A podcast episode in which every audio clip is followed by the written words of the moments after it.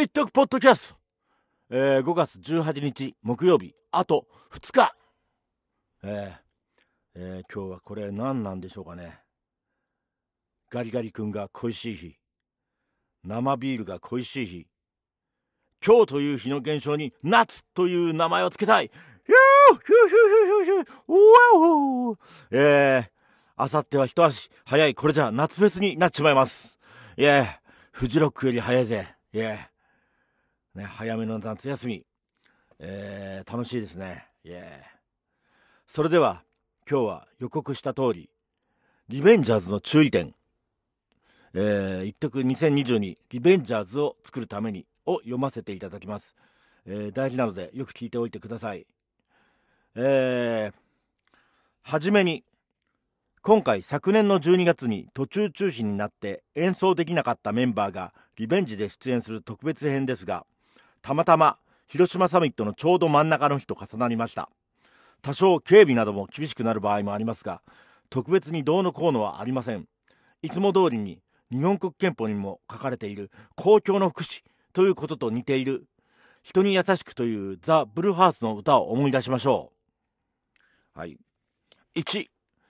コロナは5類になりましたが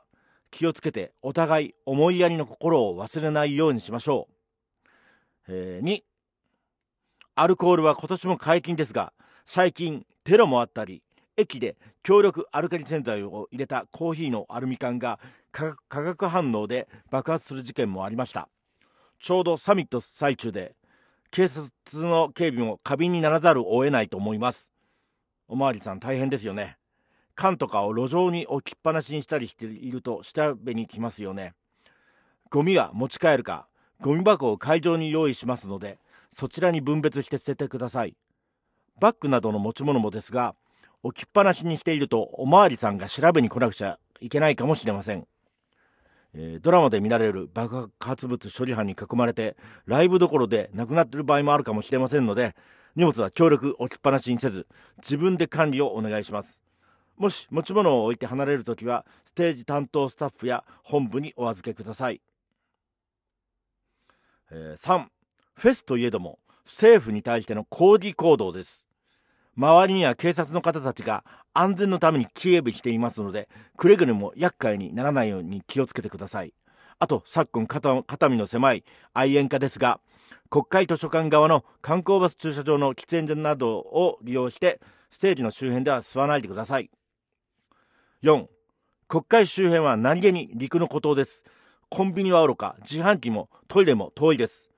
今年も憲政記念館の建て替え工事のため北定の自動販売機やトイレ喫煙所が使えません。地図を参考にしっかり準備してください。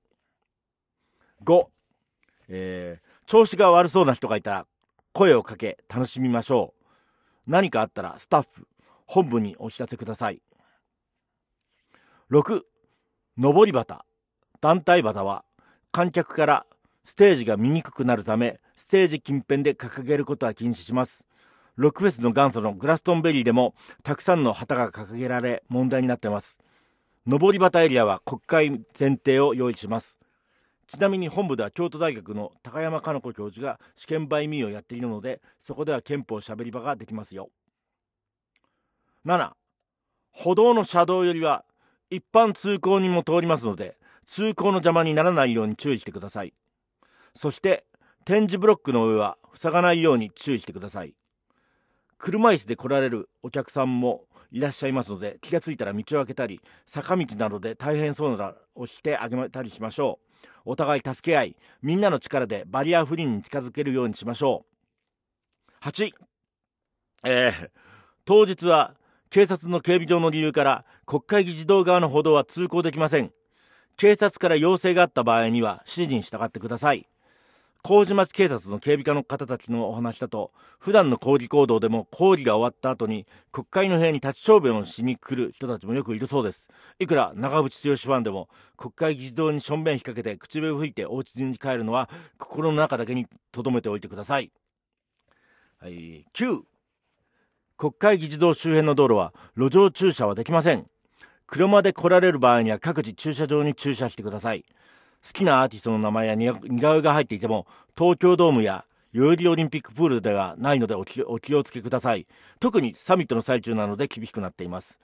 警察の方の職質から逃げて、カーチェイスしても必ず捕まりますし、フェスどころではなくなるのでご遠慮ください。10、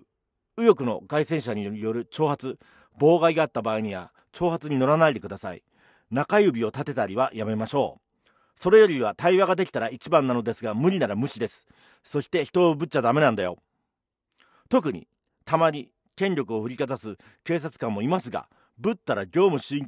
行妨害罪で速攻で逮捕されますあとポロリも物によりけりですが禁止です物によりけりといっても大小の話ではなく現行の法律でわいせつ物をされるポロリも速攻で逮捕されます残念ながらここではデビュー当時のザ・スターリンのようなことはできません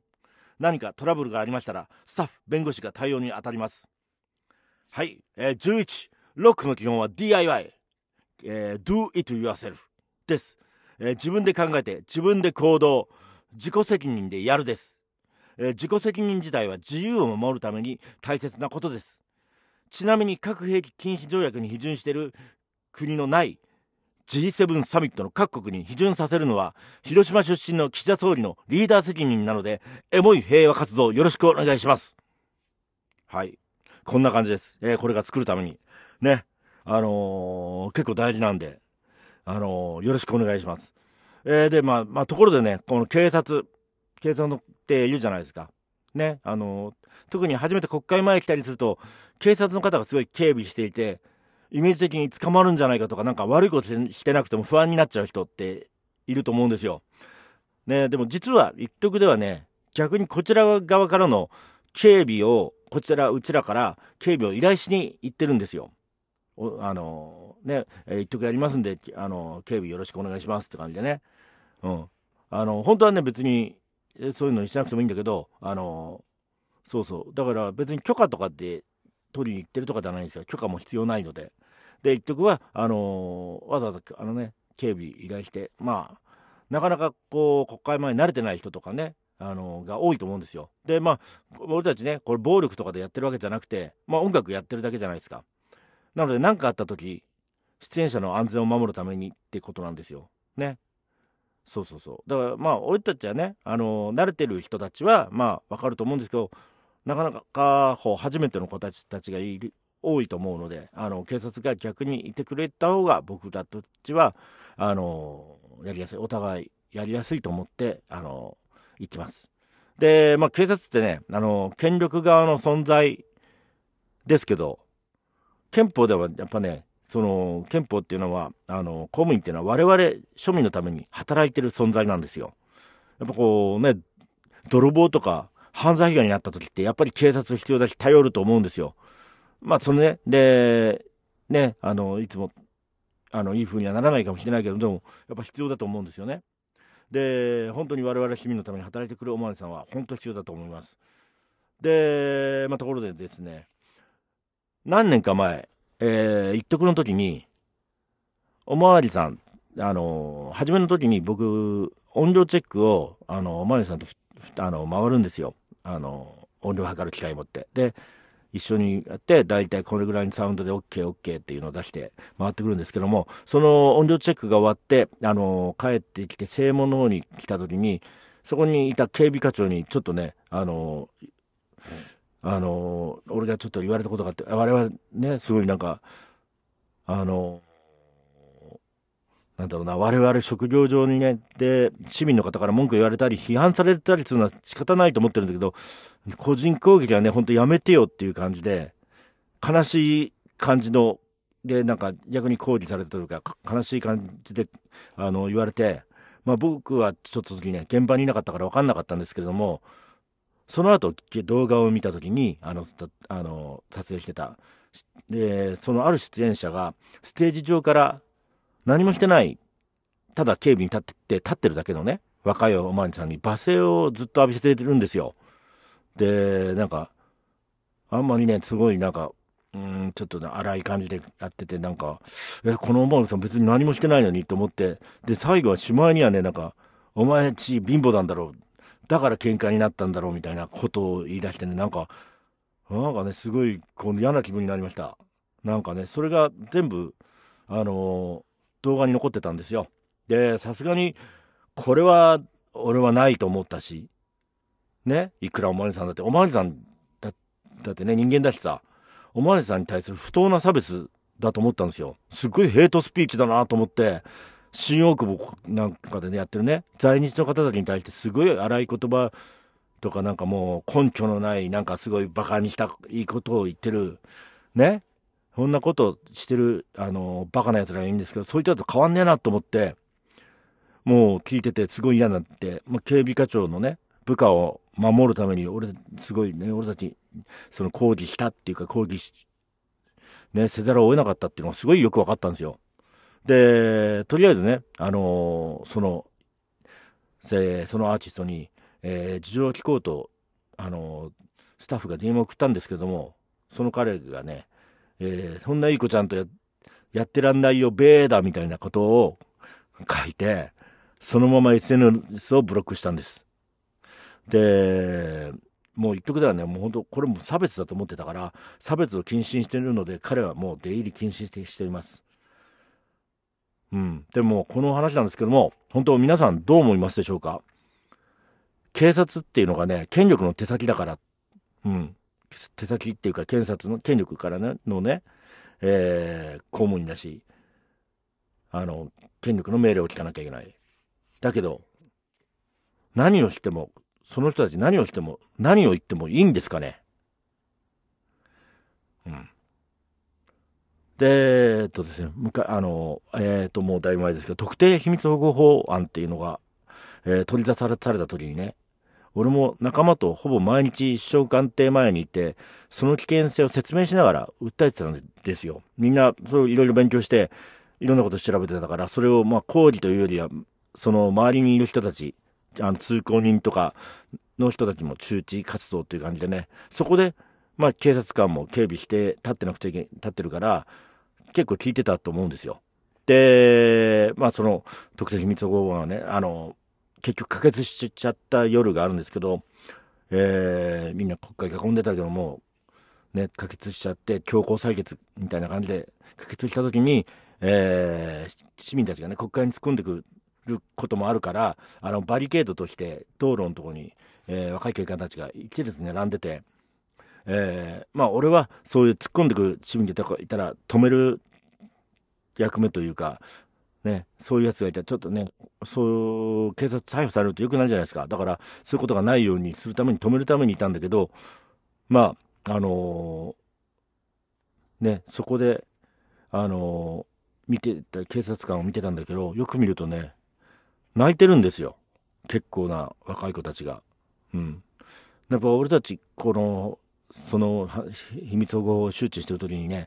ぱ公務員の方たちは一番大変。あの、家族とか友人とか知人とか全部調べられて、うん。そういうことね、一番彼らが被害者になるよっていう話をしてたんですよ。本当にね。でも、もう本当ね、それを見た時、その涙を見た時に、やっぱ彼らこそがやっぱ一番の権力の被害者だと思ったんですよ。で、ね、他の国ではね、あの、公務員が、デモができたりするみたいなんですよね。うん。なんか、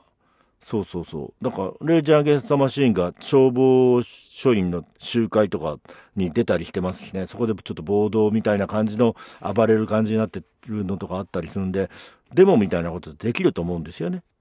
そう。いろいろね、なんか、えー、そう。でも日本はデモもできないし、本当上から言われた命令を守るしかないわけなんで、なので、ね、俺それを見た時から、涙を見た時から、あの、なんか言うとに、おまわりさんにもデモの権利をっていうことを主張してるんですよ。えー、一徳でもそれを言ったことある。一徳でもそれを大事にしてます。えー、もちろん、不当なことを言ってきたり、理不尽な弾圧をしてきたら、文句を言わなきゃいけないし、それは当たり前なんですよ。警察ね、あの、命令聞かなきゃいけないから、向こうだって、ね、強くやんなきゃいけない時もある。それでも、ね、まあ、権力があるからなんですけど、会社とか、会社員とかだってね、あのー、自分の、えー、会社の命令聞かなきゃいけないとかあるしね。人間的には、そう一緒でしょう。まあ、権力っていうのがあるけども、ね、手抜くっていうのはまあ怖いですけれども、まあでも、警察組織がね、腐っていても、正義感を持ってるおまわりさんの方が多いと思うんですよ。で、ね、本当おまわりさんが我々市民のために働けるっていうのは、市民のための政治をしてくれる政府をこう、俺たちが選んだり作り上げたりしていかないといけないんだなと思うんですよ。ね、できるだけ、でも、そんなね、そう、おまわりさんだって同じ人間だし、えー、と、労働者だし、そこはね、あのー、ちゃんと、そう、必要以上に仲良くなる必要ないし、そこは、やっぱし、公務員と市民だから、それは、ね、あのー、癒着みたいなのはダメですよ、そんなのは。でもそういうんじゃなければ、普通に人間として付き合うっていうのはできるんじゃないかな。人間としてこう、認め合って、お互いね、あのー、人権を尊重した方がいいと思いますよ。はい。すいません。あ、それでは、えー、カンパの宛先を読ませていただきます。えー、笹塚駅前郵便局00140ハイフン6ハイフン696902一徳フェス。えー、一徳とフェスの間はスペースをお開けください。えー、で、郵便局以外から口座に踏み込む際は、店番019点、預金種目、当座、口座番号0696902一徳フェスでお願いします。えー、まあ最後ちょっと真面目になってしまいましたかね。えー、まあ、え、でもまあ、この調子で5月20日。あ、楽しい。夏フェスだ、夏フェスだ。それでは当日会場でハイタッチしましょう。今日はこの辺で。